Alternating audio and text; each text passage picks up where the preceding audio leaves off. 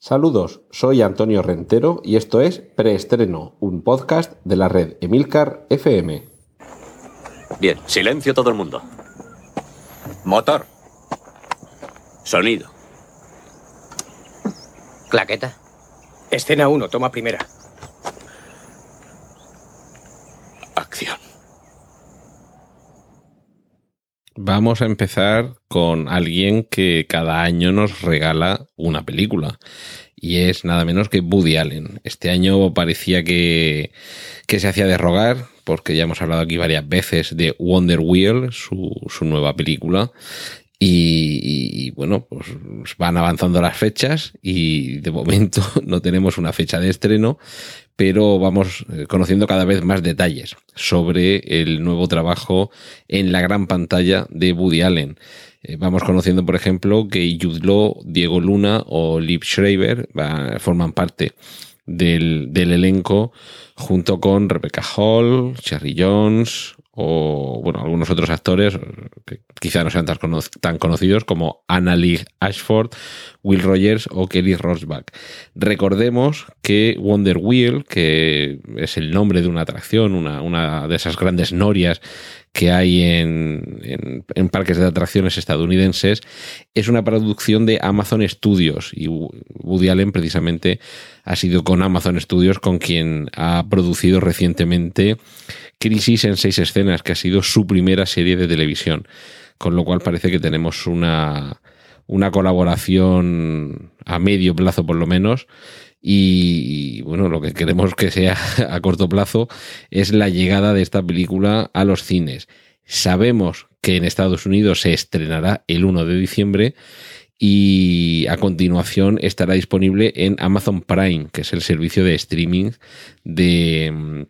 de Amazon. Y lo que no sabemos es en qué fecha llegará aquí a España, pero bueno, imaginamos que será sobre esas mismas fechas, a principios de diciembre. Y sobre todo, lo que nos tiene más intrigados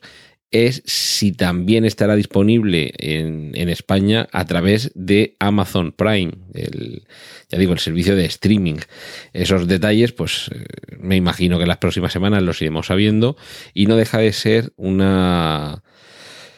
pues una costumbre a la que vamos a tener que ir acostumbrándonos y perdonad la reiteración, porque ya las plataformas de distribución digital de contenidos audiovisuales cada vez van teniendo más importancia y como digo ahora tenemos que acostumbrarnos a que no solo hay fecha de estreno en cine sino fecha de lanzamiento precisamente en la propia plataforma que la ha producido, que era uno de los, eh, de los obstáculos o de las circunstancias que podía haber hace unos años. Sabéis que existe lo que se llama las ventanas de distribución, que es esos periodos de tiempo que transcurren entre que una película se estrena en el cine y pasa al mercado, o pasaba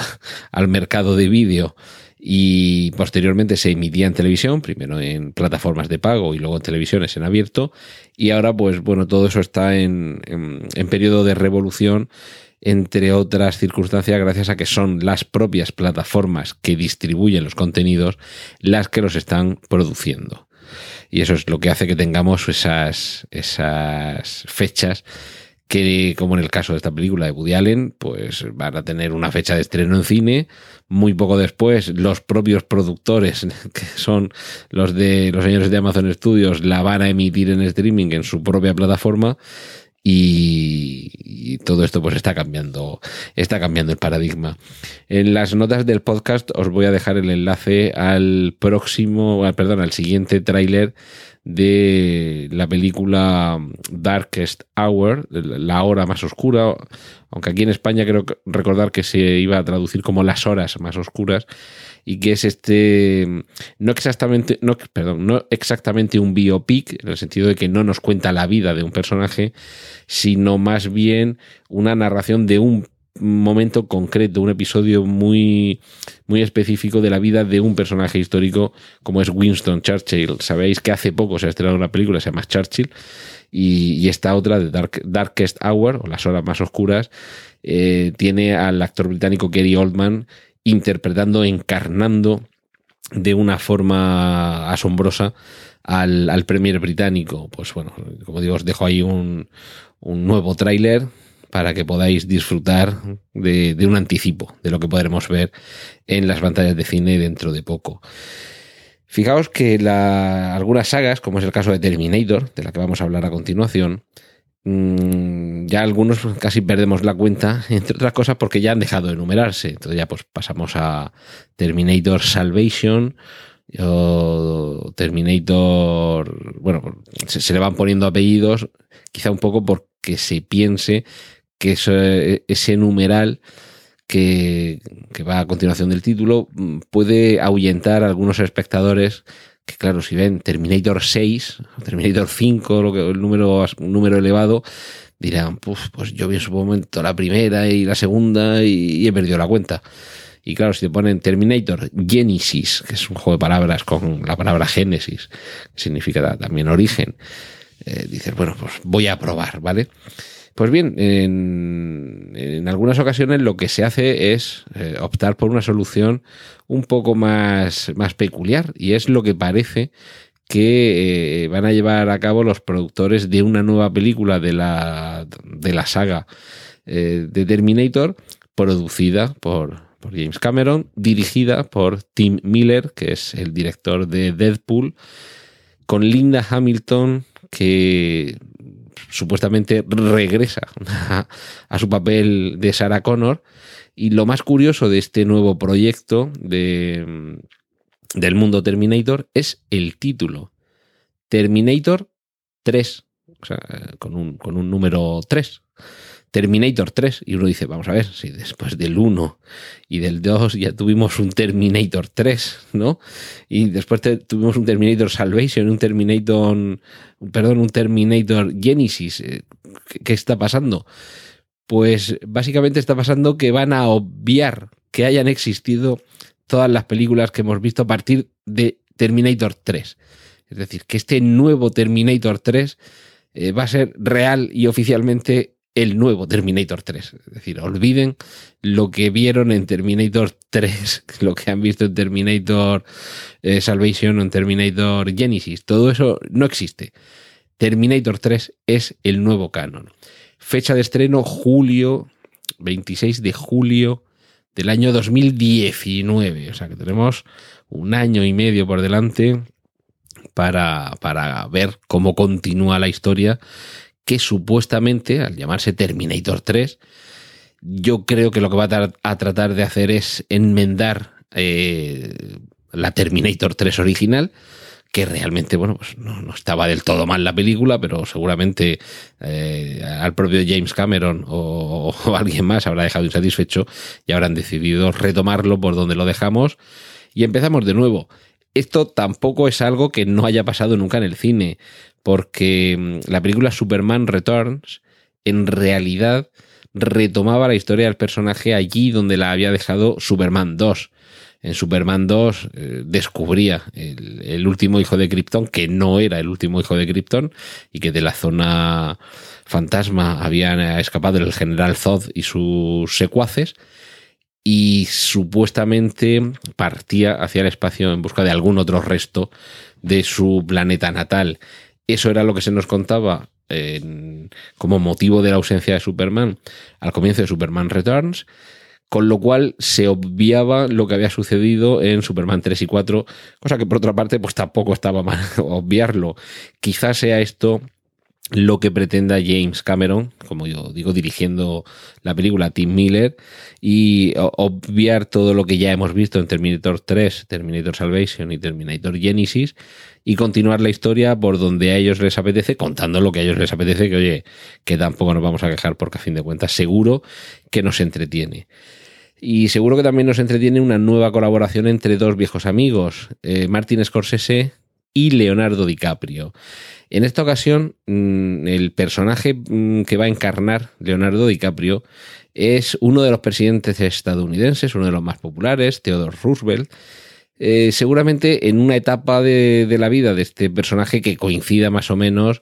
con, con, la edad biológica actual de Leonardo DiCaprio. Y es que hay que recordar que Theodore Roosevelt, antes de haber sido eh, presidente de los Estados Unidos, pues tuvo una vida bastante azarosa, llena de aventuras, eh, participando en, los estertores, digamos, de la conquista del oeste, eh, dentro de un, bueno, de hecho, fue el fundador de los voluntarios de caballería, que inicialmente este cuerpo se llamaba así, pues, caballería voluntaria o voluntarios de caballería, y finalmente mmm, comenzó a conocerse como los Rough Riders, que sería algo así como los jinetes duros. Y, y bueno, supuestamente este, esta película también un poquito, no tanto biopic, porque no nos narra toda la vida del personaje, pero seguramente sí se centrará en ese, en ese periodo en el que Theodore Roosevelt era un, un aguerrido eh, voluntario de caballería, tenemos que, esperar bastante a verla en los cines porque de momento solamente es un proyecto que está en preproducción y que no tiene una fecha de, de, estreno. En cualquier caso, que Martin Scorsese y Leonardo DiCaprio cabalguen juntos siempre es un motivo de regocijo y de, y de expectativa más que razonable de pasar un buen rato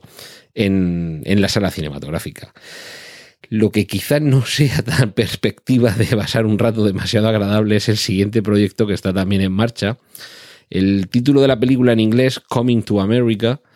eh, quizá no os diga demasiado, pero es una película que al menos aquí en España se conoció como El Príncipe de Zamunda, esa película en la que Eddie Murphy interpretaba a, al hijo de un, de un rey de una nación, de una imaginaria nación africana, que viajaba a Estados Unidos y acompañado además de su, de su ayuda de cámara y trataba de integrarse en la vida normal, la vida de un estadounidense normal y corriente una comedia del año 1900, pues, creo que fue del año 1988, del año 1988, que tuvo bastante éxito y que, fijaos, con todo lo que ha llovido, pero claro, el año que viene, año 2018, pues va a ser un aniversario muy redondo. Van a ser 30 años, nada menos, desde el estreno de ese Príncipe de Zamunda. Y se está preparando el Príncipe de Zamunda 2. Que todo hace sospechar que Eddie Murphy retomará su, su personaje de aquella película, evidentemente con 30 años más. Es más que posible que Arsenio Hall, que era eh, la ayuda de cámara y de, del príncipe de Zamunda y Eh, bueno, por cierto, el príncipe Zamunda, Zamunda es el nombre de ese reino imaginario africano, y Arsenio Hall, otro célebre actor y humorista, eh, que, y que le acompañaba en la primera película, imaginamos que estará aquí también eh, ayudándole. Y ya lo que me temo que van a tratar de vendernos es que es el hijo de ese príncipe de Zamunda el que vuelve a Nueva York siguiendo un, un poco perdón, los pasos de su padre. De momento, lo que se está haciendo es preparar eh, el guion, el, proyecto de película, y hombre, yo me imagino que, se van a dar bastante prisa para aprovechar el hecho de que el año que viene sea el 30 aniversario, es que, ya son, son, son, muchos años, nos vamos haciendo mayores y yo me imagino que no dejarán pasar la ocasión, aunque bueno, si habéis visto la película original, bueno, la, original, ¿no? La, primera película de, del Príncipe de Zamunda, si realmente esta segunda llega a convertirse en, en realidad, eh, reconoceréis a un actor que hacía sus pinitos precisamente en esa película y que desde hace unos años es un poco el perejil de todas las salsas. Ha estado en películas eh, de las franquicias Marvel con sus superhéroes a cuestas, ha estado en películas de la franquicia Star Wars, ha estado en un buen número de películas del director Quentin Tarantino y es uno de los grandes nombres del cine de las últimas décadas. Estamos hablando de Samuel L. Jackson. Me imagino, me imagino que si esta película del Príncipe Zamunda 2 llega finalmente a convertirse en un proyecto cinematográfico y se estrena, no debería sorprendernos que Samuel L. Jackson apareciera en esta película, teniendo en cuenta además que realmente el, el, el actor es un, es un cachondo y aunque sea de forma simbólica y, y solo con, con, un cameo, me imagino que querrá aparecer en esta película. Pero bueno, como siempre decimos aquí en preestreno, seguiremos informando. Y una película, nos vamos a ir un poco más allá en el tiempo, no, al año 1988, sino vamos a tirar unas cuantas décadas más atrás, nos vamos a ir a 1963 cuando se estrenó la película Cleopatra, protagonizada por la grandísima Elizabeth Taylor. Pues bien, se está preparando otra película que adaptaría la, misma novela que, contaba, que contaba esa biografía de, de, Cleopatra, en la que también se basaron en aquella película, el libro Cleopatra, su vida, escrito por Stacy Schiff y nada más y nada menos que Angelina Jolie es el nombre que está sonando para encarnar a la nueva Cleopatra. Un nombre que a lo largo de la historia ha conocido varios rostros en la gran pantalla quizá uno de los más espectaculares, el de Mónica Bellucci, aunque fuera una película un poco flojineski, como, er, como era aquella película de imagen real de Asterix en Egipto. Pero bueno, mm, no está mal, no, no, no está quedando el rostro y la belleza supuestamente espectacular de la, la reina de Egipto, no, no está quedando nada mal con estos nombres que se están barajando. Lo que a mí además me intriga y, no sé, me, subyuga por igual es el nombre que se está barajando para el director, como, director de esta nueva versión de Cleopatra, y es nada menos que Denis Villeneuve, de quien eh, esta misma semana se estrena Blade Runner 2049. De momento, todo lo que hemos visto de Blade Runner 2049 parece visualmente espectacular, parece, como dicen Estados Unidos, eh, sobre todo más que en Inglaterra, los críticos cinematográficos, visually stunning, algo así como impactante visualmente.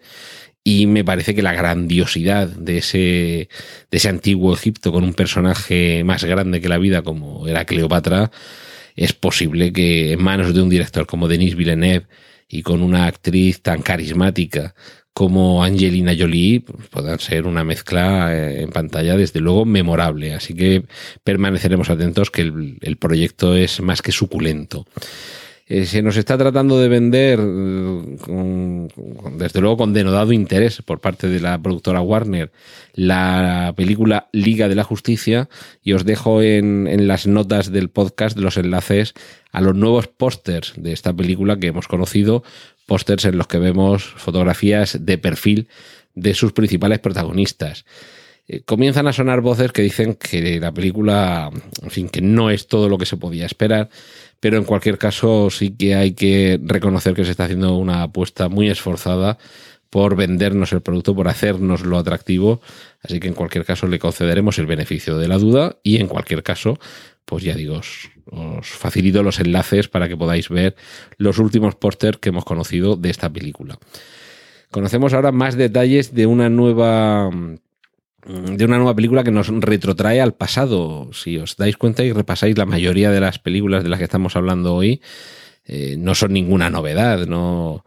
no, son películas de, las que no haya habido versiones anteriores de, de, una u otra forma. Ahora es el caso de Los Ángeles de Charlie, una mítica serie de los años 70 en televisión que tuvo dos eh, adaptaciones cinematográficas y que ahora vuelve, en este caso, lo que sabemos es el nombre de dos de las actrices que aparecerán respondiendo a la llamada del siempre sin rostro Charlie.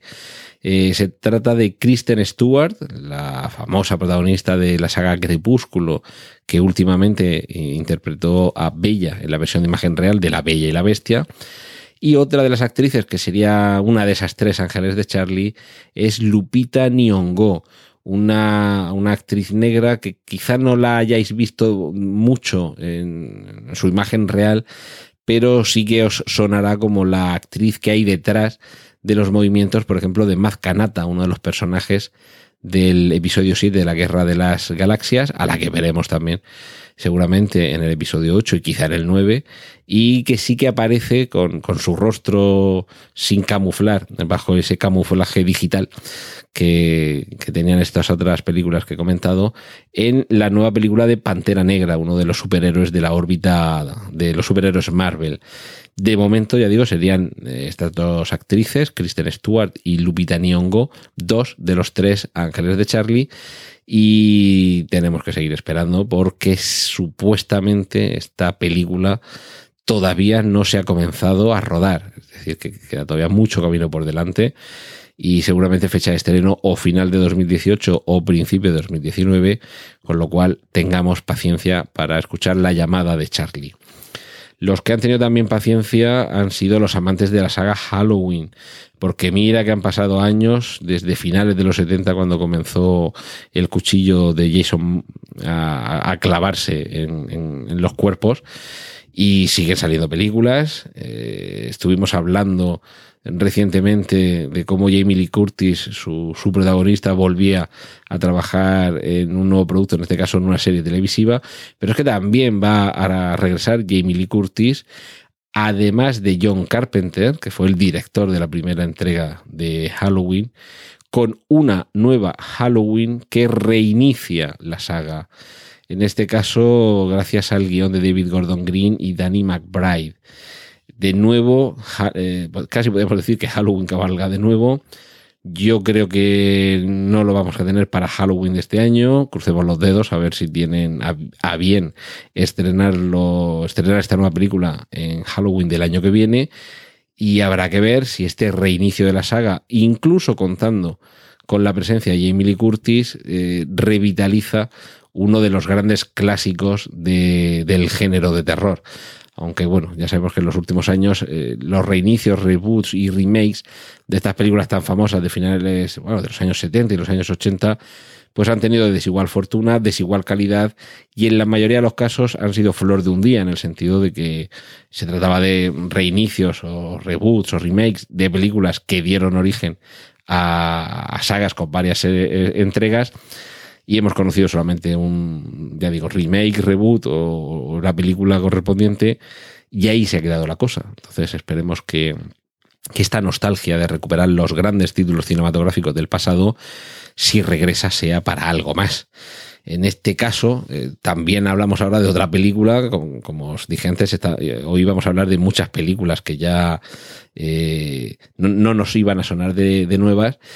no es un remake, sino lo que se llama un spin-off, es decir, a partir de una serie o de una película, hay un personaje que se desarrolla eh, independientemente de aquella película o serie en la que apareció inicialmente. En este caso se trata de Men in Black, una serie que realmente tenía un concepto muy atractivo. Eh, además,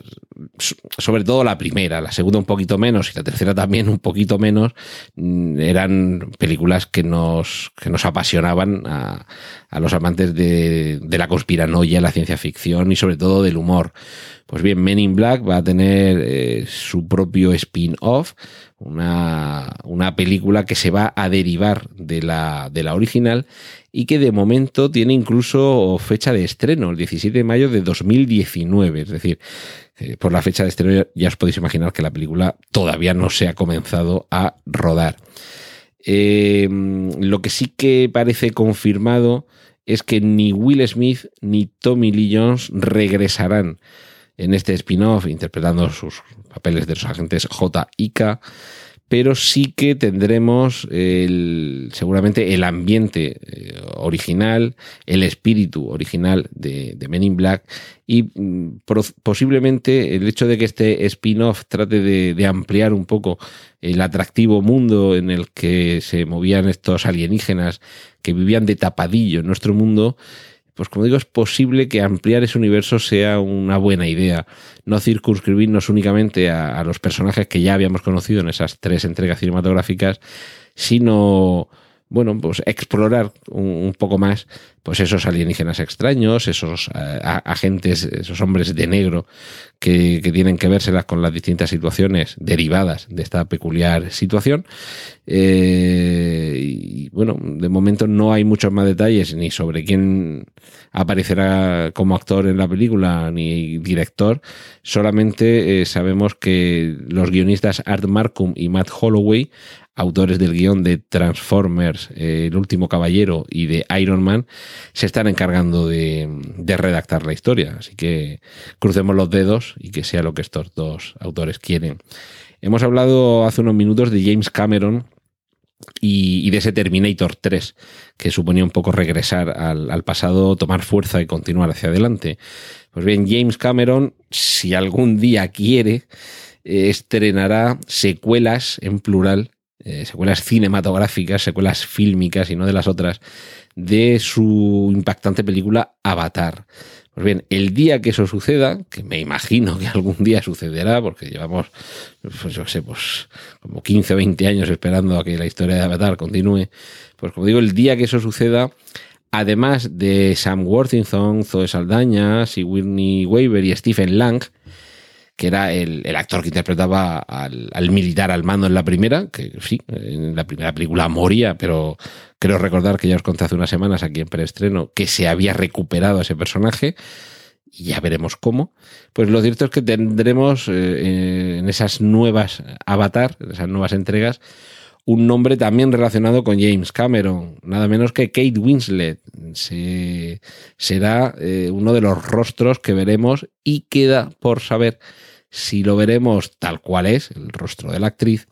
o interpretará a alguno de los Naví, los, eh, los oriundos del planeta donde transcurría la acción, y, será un poco con tono azulado y modificado digitalmente. De momento, de momento, eh, hay fecha anunciada de estreno de la primera entrega de estas secuelas en diciembre del año 2020 nos queda un poquito por delante. Supuestamente también, junto a este Avatar 2, que sería la que llegaría en diciembre de 2020, tendríamos siguientes entregas, serían las 3, 4 y 5, para los años 2021, 2024 y 2025. Es decir, estamos hablando de un proyecto de, que engloba a cuatro películas y que nos lleva de aquí a dentro de ocho años. En fin, James Cameron lleva prometiendo nuevos avatares casi desde el día siguiente del estreno la primera. No perdamos la esperanza de que algún día lleguemos a verlos. Y de momento, ese añadido, que podría ser Kate Winslet, una de las, una de las actrices. Vamos concluyendo esta semana con, con la información cinematográfica y aludimos a Bill Condon, director de he mencionado también eh, hace unos segundos, hace unos minutos a La Bella y la Bestia, pues Bill Condon era su director, director también de Dioses y Monstruos, una película más que recomendable de hace ya unos cuantos años, en la que Brendan Fraser y Sedia McKellan ponían en rostro a dos personajes reales. Sería McKellan interpretaba al director, precisamente a, James Whale, el director de Frankenstein y la novia de Frankenstein, mientras que Brendan Fraser era eh, el, bueno, que le cuidaba el jardín, limpiaba la piscina y demás. Y veíamos en Dioses y Monstruos un poco la historia de atracción entre estos dos personajes. Y es precisamente este director, Bill Condon, quien regresa al mundo de Frankenstein, Dioses y Monstruos, como digo, eh, tomaba como personaje principal a James Whale, director de estas de Frankenstein y la novia de Frankenstein, y precisamente la novia de Frankenstein, un remake de la novia de Frankenstein, eh, va a ser el, próximo trabajo de Bill Condon. Curioso lo de esta película, entre otras cosas, porque recordad que recientemente se estrenó La momia, una película protagonizada por Tom Cruise y que pretendía eh, mm, consolidar o generar lo que se ha dado en llamar eh, Dark Universe, universo oscuro, pero que jugaba tanto con el término oscuro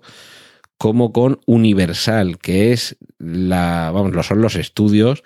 que, que, tienen en su haber una de las carteras más atractivas de monstruos cinematográficos.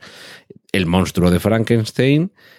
la momia, Drácula, el hombre lobo, la criatura de la laguna negra, supuestamente ya hubo un intento de reinicio hace unos años con una película sobre Drácula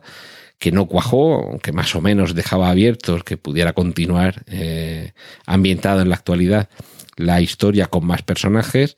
En La momia, no quiero desvelar demasiado por si no lo habéis visto, pero vamos, se, se deja bastante claro que el resto de monstruos del catálogo de Universal pueden ir apareciendo en, en esta película y en las siguientes. Pero curiosamente, esta película de la novia de Frankenstein, evidentemente de la Universal, porque es quien tiene los derechos, no parece que vaya a formar parte de ese Dark Universe. Es decir, mm, en el sentido de no estar directamente relacionada con otras de esas criaturas. Es decir, que todo apunta a que no veremos a Tom Cruise, que no veremos a Russell Crowe en esta película, aunque como mucho lo que no se eh, lo que no se desdeña es que sí que esté ambientada en ese universo, es decir, que puede darse alguna referencia a alguna otra de las criaturas que, que pertenecen a este catálogo, pero que no aparecería directamente. En este sentido, lo más parecido que podemos a lo que podemos acudir sería las películas de Marvel, eh, que vemos que todos sus, superhéroes en cada una de esas películas guardan alguna conexión con algún otro superhéroe, quizá por alguna mención, quizá por algún personaje o simplemente quizá por una escena post créditos. Este no sería el caso de esta novia de Frankenstein dirigida por Bill Condon, aunque se supone que de alguna forma eh, a Universal le interesa que sí que guarde cierta relación, aunque sea remota, con el resto del universo. De nuevo volvemos a una estrategia, a mi entender, poco, poco acertada, poco afortunada, al estilo de lo que está sucediendo eh, con Warner Brothers y su catálogo de eh, personajes de los cómics DC, eh, Superman, Batman y compañía, que sí están rodando películas, pero más allá de la trilogía de Nolan sobre Batman, pues realmente no están teniendo el éxito que quizá se merecen. Y, quien seguramente sí que tenga el éxito que se merece, y en cualquier caso nos han dado una razón más para esperar con, con gran fervor e ilusión, o con pasión ribereña, como suele decir Emilio Cano, eh, el estreno de esa próxima entrega es Star Wars. Star Wars, el próximo episodio, el episodio 8, titulado Los últimos Jedi, va a ser el episodio más largo de toda la saga. Recordemos que el episodio 4, La Guerra de las Galaxias, para los que somos un poco viejunos, duraba dos horas y un minuto, El Imperio contraataca duraba dos horas y cuatro minutos, El Retorno del Jedi duraba dos horas y once minutos, eh, la amenaza fantasma duraba dos horas y 16 minutos. Eh, el, ataque de los clones duraba dos horas y 22 minutos. Bajamos un poquito en las siguientes. Eh, la venganza de los Sith duraba dos horas y 20 y el despertar de la fuerza duraba dos horas y 16. Sin contar los episodios, Rook One duraba dos horas y 13 minutos. Y de momento lo que hemos sabido es que Star Wars episodio 8, los últimos Jedi. Atentos porque va a durar dos horas y 30 minutos, dos horas y media. Eh, esto es mucho Star Wars por el precio de la entrada de cine y desde luego es un argumento más para tener ganas de que llegue, de que llegue diciembre el día 18 me parece que es el, día que se, que se estrena y que tengamos esas dos horas y media de guerra de las galaxias. Es que, es que nos va, nos va la marcha y nos va la guerra. ¿Qué le vamos a hacer? Cortinilla de estrella y... Y nos vamos a la, a la pequeña pantalla. Vamos a empezar a darle una alegría a los amantes de la serie Riverdale, esta serie que adaptaba los cómics de Betty, Archie y Verónica que realmente lo que hacía era adaptar unos cómics un poco camp, un poco, un poco felizotes demás, eh, dándole un poco un barniz casi twin piquesco en el sentido de que aquí había muertes, había asesinatos, había un cadáver que aparecía, adolescentes, eh, ya digo, pues un poquito más creciditos que los, los cómics originales y bueno, pues los que se quedaron encantados con esta serie, que yo debo, reconocer que en cuanto a, narrativa casi me ha entretenido más que Twin Peaks, es decir, por una vez el, el, aprendiz ha superado al maestro, pero es que el maestro te, dejaba dormido en clase, pues en este caso Riverdale 2 no es que vaya a pasar a los anales de las historias de... Perdón, a los anales de, de la serie de televisión, pero hay que reconocer que desde luego la trama entretenía bastante más, aunque fuera un poquito simplona en ocasiones. Por Riverdale 1, la primera temporada, parece ser que ha funcionado muy bien y a partir del día 11 de octubre eh, vamos a tener, o van a tener los, eh, los espectadores a los que les gustó aquella serie, la segunda temporada. Va a, a, estrenarse ese día, como digo, el 11 de octubre en el canal CW en Estados Unidos y me imagino que no tardaremos, no tardaremos mucho en poder verla en España, o bien en alguna cadena de televisión, o bien en alguna plataforma de streaming. Una serie que no ha tenido la misma suerte y que tras su primera temporada se ha cancelado ha sido las, eh, La Niebla. La serie que ampliaba la historia mm, basada en una novela de Stephen King que ya se llevó al cine por, dirigida por Frank Darabont en el año 2007 y que realmente eh, la serie tiene sus momentos, tiene sus altibajos, pero tiene más bajos que altos. Realmente yo creo que se ha tratado de alargar demasiado el, e, el, chiste, que en un ambiente cerrado y único, como sucedía en la película, funcionaba bastante bien, pero yo creo que aquí han querido jugar quizá a lo que pasó con, con la cúpula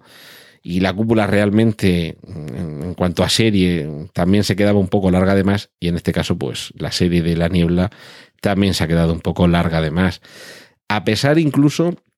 de que el último, el último episodio de la primera temporada tenía un final que realmente te hacía estar interesado en conocer cómo continuaba la historia a partir de, a partir de aquel punto. Pero, pero bueno, pues no, se ve que no ha funcionado lo suficientemente bien la niebla como para que se renueve por una segunda temporada. Así que eso es todo lo que, todo lo que habrá. Lo que sí que habrá en televisión será, eh, y seguimos con Stephen King, ya sabéis que, hoy por el título del, podcast eh, habréis visto que vamos a hablar mucho de, de, adaptaciones de novelas a las series de televisión. Pues seguimos con Stephen King, con adaptación, y en este caso eh, hablamos de La Torre Oscura. También este verano se ha estrenado una película, La Torre Oscura, y realmente la película ha quedado un poco confusa, no, a pesar del buen plantel de actores, Matthew McConaughey, Idris Elba, eh, y que bueno, efectos especiales más que, más que estimables. Lo cierto es que la historia, seguramente a quienes no conocían nada del universo de la Torre Oscura, de esta saga de novelas de Stephen King, pues no les ha dicho gran cosa, puede resultar un poco incluso confusa o inconcreta, algo deslavazada quizá. Yo reconozco que solo leí en su momento la primera novela y me interesó lo justo y las demás pues no me las he leído, sé que existen algunas, sé más o menos de qué va, pero no me ha interesado lo suficiente. Y como digo, se ve que la, la película no ha funcionado lo suficientemente bien, pero sí que se ha detectado que, o por lo menos se debe haber detectado, que hay interés en la adaptación a imagen real de esta saga de novelas. Y de hecho, eh, la serie, porque sí que había un poco un proyecto de que quizá la película sería como el primer episodio y que en la serie continuaría la historia, pues ahora las últimas noticias es que la serie de televisión de La Torre Oscura va a ser un reinicio, es decir, que van a obviar lo que se ha visto en la película, eh, que, en realidad hizo un poco algo similar a, la película de A la Triste, que fue coger elementos de todas las novelas, meterlos un poco con calzador en una única película y aunque visualmente el resultado de la mano de Agustín Díaz Llanes era tremendamente eh, espectacular, lo cierto es que la historia pues uno se perdía incluso aunque se hubiera leído las novelas de Pérez Reverte, porque realmente eran contar como pequeñas anécdotas, eh, como pequeños trozos de trama y tratar de que encajaran y yo creo que realmente no se consiguió un producto redondo, aunque sí que es verdad que si ves el tráiler o ves imágenes sueltas o ves la película sin, sin, el, sin el volumen,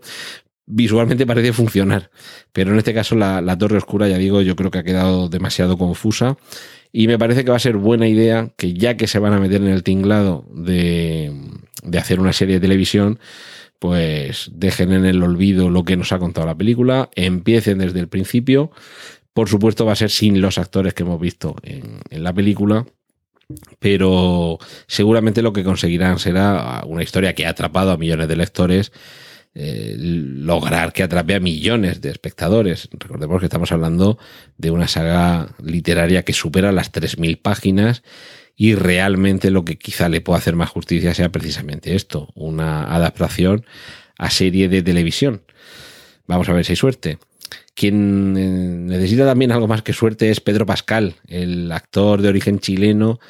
que encarna a la gente Peña en la serie televisiva Narcos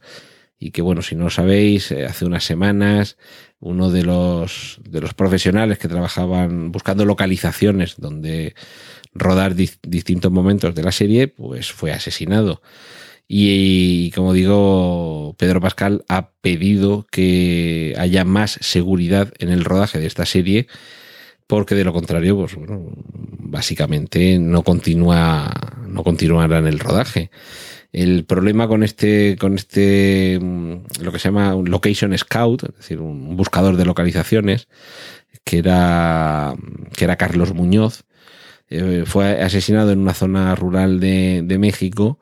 y ante, ante esta circunstancia se han reforzado las medidas de seguridad en, en, la serie, pero el propio Pedro Pascal, pues evidentemente ha dicho que, que, que hay que reforzarla lo suficiente como para que se pueda rodar con seguridad. Esperemos que no, que no haya que lamentar más, más noticias tan, tan tristes como esta y que siga con normalidad el rodaje, pero sobre todo esperemos que lo que siga con normalidad y con, y con paz sea la vida en México, que siempre decimos aquello de viva México, cabrones, pero allí lo están pasando en algunas zonas realmente mal y no es para tomárselo a broma ni mucho menos. Eh, los, que sí que se lo toman todo a broma, y bueno, es que en esta vida también hay que reírse, son los Simpson, que, siguen, siguen adelante, mmm, tienen ya eh, inminente el estreno de la vigésimo novena temporada y que han tomado nada más y nada menos que uno de los referentes más populares de los últimos tiempos en lo audiovisual, Juego de Tronos, con un con un juego de palabras eh, que tiene que ver entre Westeros, que es como se dice en inglés, poniente, y Simpson y algún otro, eh, algún otro término entre Juego de Tronos y demás. Bueno, han hecho ahí un, un capítulo titulado The Surf Sons, en fin, una, una mezcla ahí un poquito rara, que, que, está, como digo, ambientado en, en ese mundo de, de, de, Poniente, en esa tierra en la que vuelan los dragones, en las que los Lannister siempre pagan lo que deben siempre hacen frente a sus deudas y donde las cabezas ruedan alegremente por doquier y sobre todo donde últimamente están pasando cosas demasiado raras. Así que si os gusta Juego de Tronos, si os gusta Los Simpson, pues ya digo, primer capítulo de la temporada número 29 de Los Simpson, ahí tendréis ese cruce magnífico entre esos dos universos audiovisuales tan importantes para las generaciones de estos últimos años. Eh, hemos hablado de una adaptación de una, de una serie de novelas fantásticas, como es La Torre Oscura, y también hay otra, otra novela algo fantástica de un autor que también ha conocido el éxito en una reciente adaptación cinematográfica de uno de, sus trabajos. Estamos hablando de la novela Good Omens, eh, la novela de, Neil Gaiman, de quien recientemente se, se, ha estrenado la serie de televisión esto, American Gods, y Neil Gaiman, eh, junto con un divertidísimo autor, Terry Pratchett, escribió una novela que se llama Good Omens, Buenos Presagios, de la que creo recordar que ya os he hablado aquí en preestreno. Pues bien, uno de los actores que parece que va a aparecer en esta serie es John Hamm, que desde luego queda ya para la posteridad como Don Draper en Mad Men, pero que ahora vuelve a la televisión y vuelve con esta, con esta adaptación en la que estará acompañado, ya lo comentamos eh, creo que la semana pasada, eh, de Michael Sheen y David Tennant, dos magníficos eh, actores que, que, bueno, van a hacer que el plantel realmente, el, el elenco interpretativo de esta, de esta serie, eh, sea de lo más atractivo. Recordemos también que Buenos Presagios, Good Omens, es una serie eh, coproducida entre Amazon y BBC, que la, eh, mm, la producción comenzó la semana pasada y que en, me imagino que tendremos que esperar hasta comienzo del año que viene para poder verla, pero que seguramente cuando, cuando llegue a las pantallas, eh, si no a final del año que viene, pues con toda seguridad a principio de 2019, eh, seguro que se convierte en una de las series a no perderse. Eh, así que seguiremos informando para, para ver, eh, para estar atentos a todo lo que tenga que ver, como digo, con esa adaptación de una novela más que recomendable de dos grandes autores. No, no dejamos de llevarnos alegrías con Stranger Things. Os recomiendo que si tenéis cierta nostalgia por los juegos de las consolas de 8 bits, que busquéis lo más divertido y, lo más original en trailers promocionales de series de televisión, que es nada menos que una aplicación de Stranger Things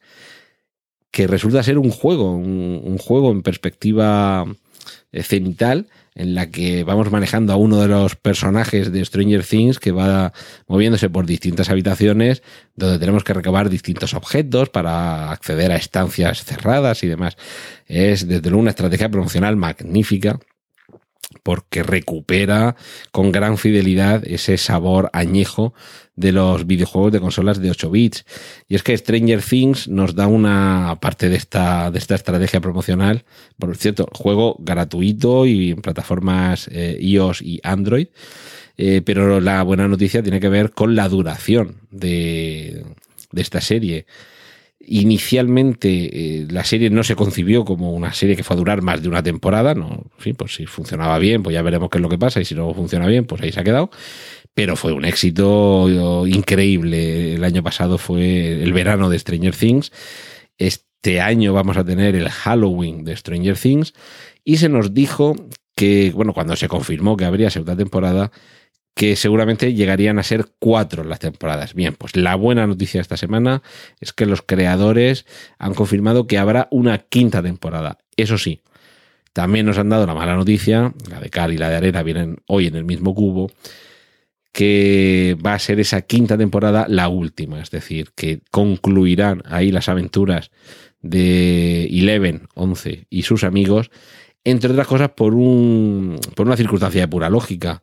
que durante cinco años, que sería aproximadamente el lapso de tiempo que se nos estaría contando estas aventuras, en cinco años parece muy poco creíble que este grupo de personajes sigan viviendo en la misma ciudad, que, que se hagan mayores y que no se vayan a ningún sitio y sobre todo que nadie huya de allí con todas esas cosas eh, muy extrañas o cositas muy raras que podría ser la traducción al murciano de Stranger Things, que están pasando en aquella localidad. Es decir, que tenemos todavía alguna, alguna opción de seguir, ya digo, por lo menos este año y otros tres o cuatro más, lo que tarden en rodar las, las temporadas 3, 4 y 5, de seguir en compañía de estos personajes fascinantes. Y personaje fascinante es Paquita Salas, desde luego, eh, Bryce F., que es eh, el actor que interpreta a, esta, a este personaje femenino, es un actor que se lo merece todo porque hace una composición de personaje glorioso, es para sacarlo a hombros. Y la serie es una serie muy divertida. Se estrenó en el año 2016 en formato web series, es decir, a través de Internet. Y es precisamente eh, Internet quien le va a dar un espaldarazo. Y es que va a ser Netflix la plataforma donde se estrenará la próxima temporada, la segunda temporada de Paquita Salas. Además, desde hoy, desde que se ha hecho este anuncio, bueno, desde hoy, desde hoy que me he enterado yo, cuando estés escuchando todo este podcast, pues igual es desde hace un día, una semana, un mes. Pero bueno, desde mm, principios de octubre en Netflix ya está disponible la primera temporada de esta web series, cuyos creadores Javier Ambrós y Javier Calvo, los, los Javis, parece que les llaman, eh, es, más que recomendable. Se emitió inicialmente en Fluxer, que es este contenedor online de, de producciones de A3 Media. Eran cinco capítulos de 30 minutos cada uno y eh, esperemos que se mantenga el formato, que se mantenga el, personaje de esta representante de actores y actrices que es auténticamente memorable y sobre todo que se siga manteniendo los cameos, la inclusión de, de personajes, perdón, de actores, actrices, cantantes, artistas que se interpretan a sí mismos o que hacen algún tipo de guiño a la realidad. Es, en cierta forma, la aproximación más cercana que tenemos en la producción patria a, la serie mm, El Séquito, en Tour Age. Muy, muy recomendable Paquita Salas. Como digo, ya disponible primera temporada en Netflix Y la segunda temporada, pues en cualquier momento, porque el rodaje empieza en 2018. Esta es una serie que no es demasiado complicada de rodar, en el sentido de que no tiene, primero, la duración de los episodios, y segundo, que no tiene grandes efectos especiales, no es Juego de Tronos, ni tienen que desplazarse a distintos países. Pues me imagino que no tardaremos demasiado en ver esa segunda temporada, y es una buena noticia también que Netflix apueste por el producto nacional. Antes de concluir el segmento dedicado a, la serie de televisión, tengo que agradecer a uno de nuestros oyentes, a Carlos Ajona, que la semana pasada, si recordáis, estuve hablando de Absentia, una serie que yo dije que estaba rodando la actriz Stana Katic, recordad que es eh, la protagonista femenina de la serie Castle, y os dije que volvía a la televisión, que estaba rodando esa serie, si no recuerdo mal, en Bulgaria o en Rumanía o algo así. Y Carlos Ajona nos, nos da una buena noticia, y es que aunque yo hablaba del rodaje, la serie ya se ha terminado de rodar o de grabar, creo que es el término más adecuado si hablamos de serie de televisión y no de películas de cine. Y no solo que se haya terminado de rodar, sino que se acaba de estrenar, eh, ya lleva tres semanas en el canal AXN y de hecho, incluso Carlos em, nos facilita a través de, la web milcar.fm, que es donde podéis poneros en contacto con Preestreno y con el resto de los podcasts de la red de Milcar, eh, nos facilita, como digo, el enlace para que podamos eh, informarnos y, ver la serie. Se trata de www.axn.es barra programas barra absentia, absentia con B, A, B, S, E, NTIA. Y bueno, además, Carlos Ajora dirige unas amables palabras a este podcast que le agradezco, porque siempre te agradecer que, te transmitan eh, sus. Eh,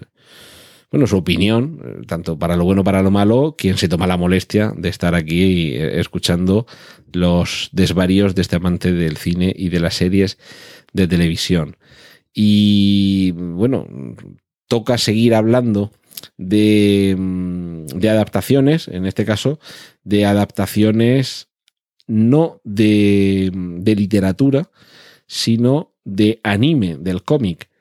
Se trata de Your Name, uno de los animes más taquilleros de la historia, que va a ser adaptado eh, a, una producción de imagen real de la mano de JJ Abrams. Esto en fin, yo no, conozco, ni el, ni el anime, ni el, ni el manga Your Name. Parece que la historia es de dos adolescentes que un día descubren que pueden intercambiar, eh, entrar eh, uno en el cuerpo del otro.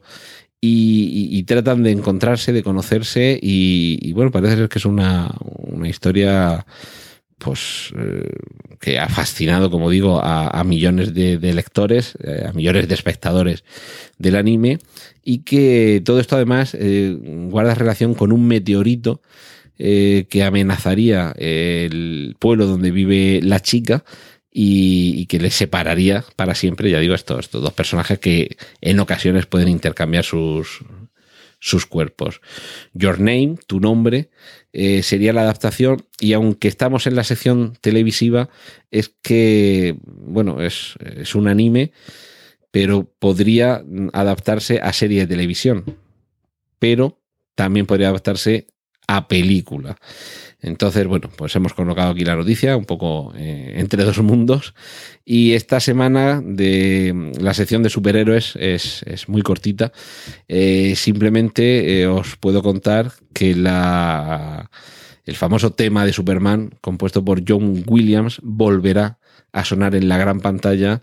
gracias a la película La Liga de la Justicia donde, a pesar de que el compositor de la banda sonora de esa película es Danny Elfman, sí se ha confirmado que sonará esa fanfarria del, del personaje del último hijo de Krypton. Y si visteis cómo terminaba la película Batman contra Superman, es más que posible que ya os estéis imaginando en qué momento será en el que escuchemos esa fanfarria que aunque hay alguna película en la que no hemos oído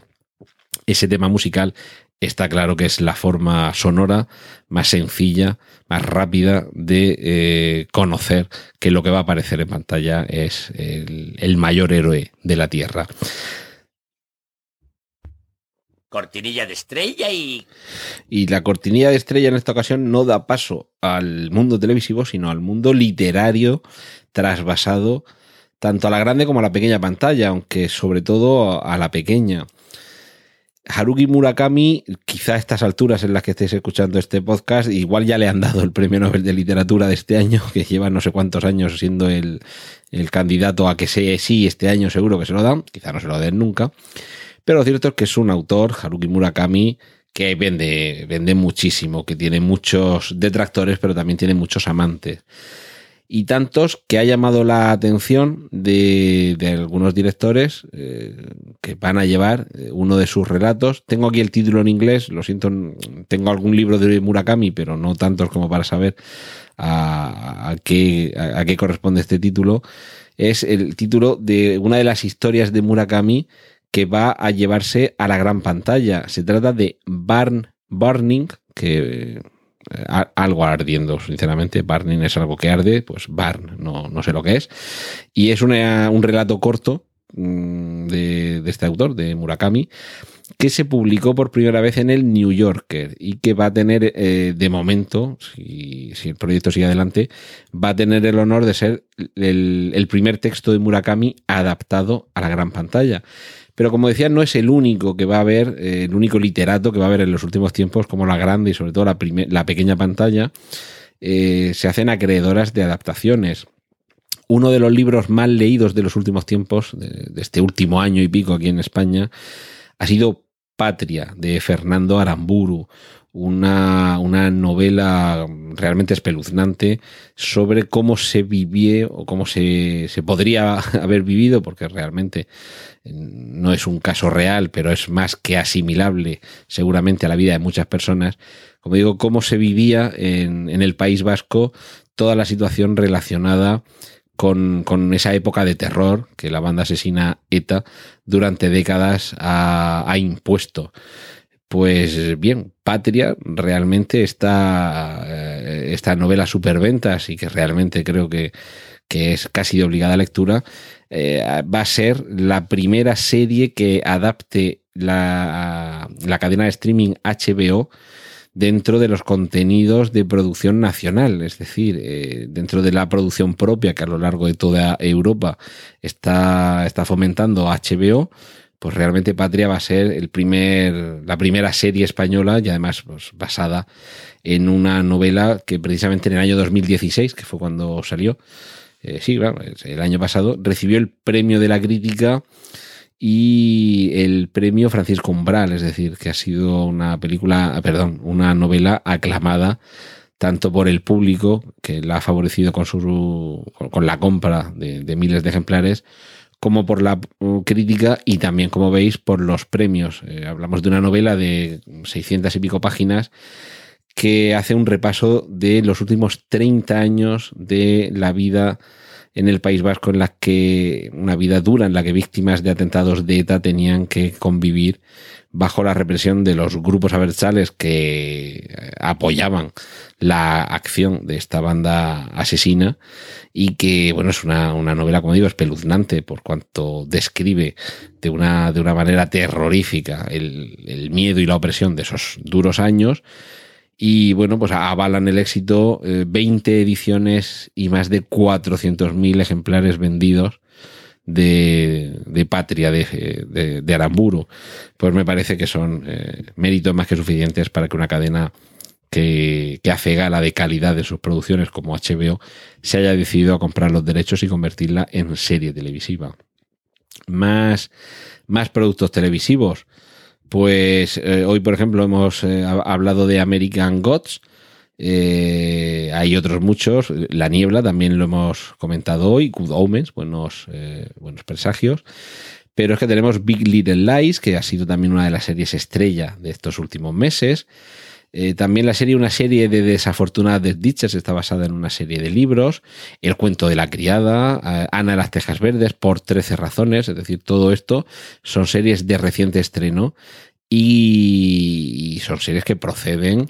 que proceden de libros o de series de libros. Pero queda más por delante. Tenemos eh, El último magnate de Last Tycoon, que es una, una novela de Francis Scott Fitzgerald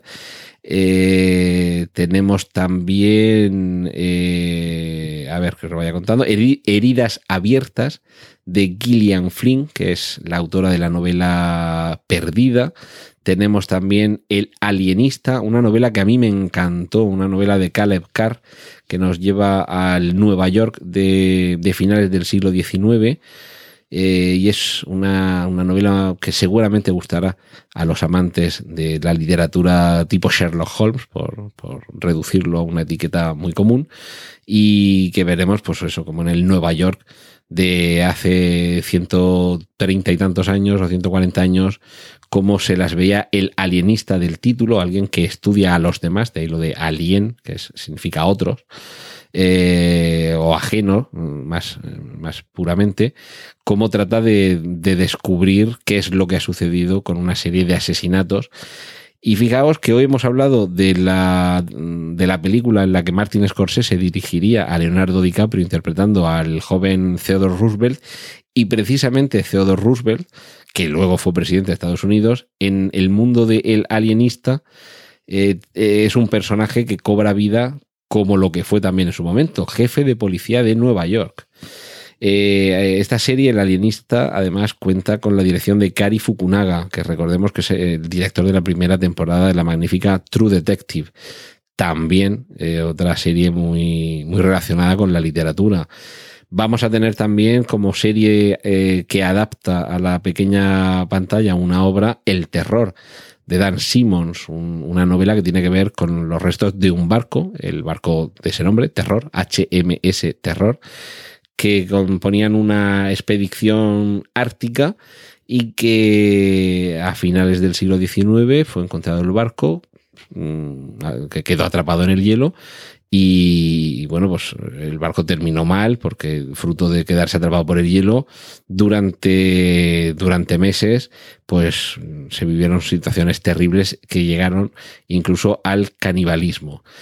Eh, más series basadas en, en novelas vamos a tener, eh, por ejemplo, La Casa de las Miniaturas de Jesse Barton, vamos a tener, por ejemplo, Cormoran Strike de Robert Galbraith y eh, eh, vamos a ver, Mind Hunter, Mind Hunter, Cazador de Mentes, que este creo recordar que ya os lo comenté, que se estrenaba también ahora a principios de octubre y que esta serie además iba a tener la dirección, por lo menos en sus dos primeros episodios, de David Fincher, lo que supone el regreso de este director a la pequeña pantalla después de haber eh, dado también ese, esa manivela de inicio a la serie House of Cards. Y por terminar con, con la cantidad de series televisivas que están llevando a la pequeña pantalla, bueno, o a la cada vez más grande pantalla, porque las teles cada vez también se, se venden y se hacen más grandes, eh, toda una serie de, de novelas o, o, relatos. Vamos a terminar de nuevo con Stephen King, de quien hoy pues, hemos hablado ya un par de veces. 1922 es el título de una de una lo que en inglés se llama novela con dos L's, novela, que es lo que aquí llamaríamos en realidad una novela corta o un relato largo. Eh, esta en concreto creo que se, incluía en una recopilación de varias de estas novelas cortas o relatos largos que se titulaba algo así como Todo oscuro sin estrellas o completamente oscuro y sin estrellas. Y en este caso, eh, en, la adaptación a serie de televisión, tendremos de nuevo a un personaje que ya ha aparecido en, una adaptación de la que hoy hemos hablado de Stephen King a la pantalla. Se trata de La Niebla. La niebla, sabéis, la versión de mist en inglés, aunque aquí se traduce igual que the fog, que son dos palabras que en inglés pues se pueden traducir como niebla, pero niebla o neblina, la verdad es que en español las hemos conocido, esas dos películas de distinto título en inglés con la misma palabra en español, pero no hay que confundir La niebla de John Carpenter, aquella en la que un pueblo costero veía como en mitad de la noche regresaban de, del fondo del mar uno y fruto de una maldición, pues toda una serie de marinos eh, ahogados. Y La niebla de Stephen King, que es esta en la que vemos una serie de personajes encerrados en un supermercado, rodeados por algo de origen desconocido que se oculta precisamente en la niebla del título Pues bien, el pobre Thomas Jane, que era el que interpretaba La niebla de Stephen King, mm, interpreta también esta otra adaptación de Stephen King, 1922, en la que se nos cuenta eh, la historia de un, de un granjero que, que, vive con su mujer y con su hijo, pero que eh, descubre que su mujer está planeando divorciarse de él y llevarse con ella a su hijo. Como él no está dispuesto a que eso suceda, no quiere perder a su hijo y dado que ya se da cuenta de que a, su mujer la ha perdido, decide librarse de ella. Pero claro, eh, eso, que en fin, que es un disparate, evidentemente, pero que aparentemente parece una solución tan sencilla, eh, pues lo que suele suceder, que no, que las cosas no salen como uno cree, todo se va complicando y, y, al final pues lo que tenemos es una, una historia de suspense y en, en, la que lo insospechado y lo inesperado acechan tanto al protagonista como al espectador. Pues esta será otra de esas adaptaciones que además está en concreto 1922 estará disponible en Netflix por lo por lo menos por los datos de los que yo dispongo en Estados Unidos el día o a partir del día 22 de octubre y cabe esperar que no tarde mucho más en estar disponible también para los abonados a Netflix en España. Y nos vamos a despedir ya. Sabéis que siempre dedico un pequeño segmento final de preestreno a hablar de temas relacionados con podcast. Y hoy, como ya nos hemos extendido más de la cuenta, eh, pues quiero ser un poquito más, más breve todavía y no daros mucho la murga. Eh, os comenté la semana anterior el programa que utilizaba tanto en el iPad como en el iPhone para grabar los podcasts. Y hoy, muy brevemente, y si acaso en otro programa me, me, extiendo un poco más, os voy a decir cómo se llama el programa que utilizo en el ordenador. Se llama Audacity, es un programa que es vamos, según lo que yo tengo entendido y lo que he podido ver a lo largo de, de, distintos años en mis colaboraciones con medios radiofónicos, pues es un programa muy utilizado en la industria, de muy fácil manejo, es gratuito. Yo lo tengo instalado en un MacBook, pero también hay una versión para Windows. Y el programa es, es, tan sencillo, tan sencillo que con que os lo instaléis y lo abráis, seguramente podréis empezar a, empezar a manejarlo en unos minutos para hacer grabaciones sencillas. Eh, botón redondito rojo para grabar, botón de pause con las dos rayitas en verticales tipo torres gemelas, el triangulillo verde del play el cuadrado del stop y el, las dos flechillas de para adelante y para atrás. Y luego hay una serie de botones que si queréis otro día, pues os lo cuento con un poquito más de, de, detalle. Y toda una serie de menús desplegables que os permiten muchísimas opciones, entre ellas, por ejemplo, eh, múltiples efectos, pero que para grabaciones muy sencillas y poder cortar, pegar, en fin, es tremendamente fácil. Ya digo, Audacity, pues audaz como, como audaz pero sin la Z al final, y City de ciudad, Audacity. Buscadlo, ya digo, descarga gratuita.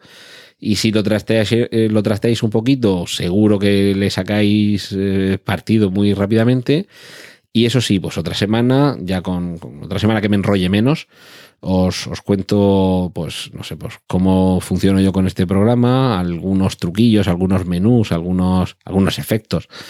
que, que, suelo utilizar. Ya digo que efectos muy sencillos. Mm, como de, y, y, quizá no, no, no, los que utilizo eh, exclusivamente para este podcast, sino para otras grabaciones, como puedan ser pues, hacer que la música se vaya desvaneciendo poco a poco, que, en lugar de, de, cortarse de forma así muy, muy brusca, vaya entrando o saliendo la música poco a poco. En fin, hay en el menú, cuando lo instaléis, veréis que hay un menú de efectos y ahí tenéis de todo.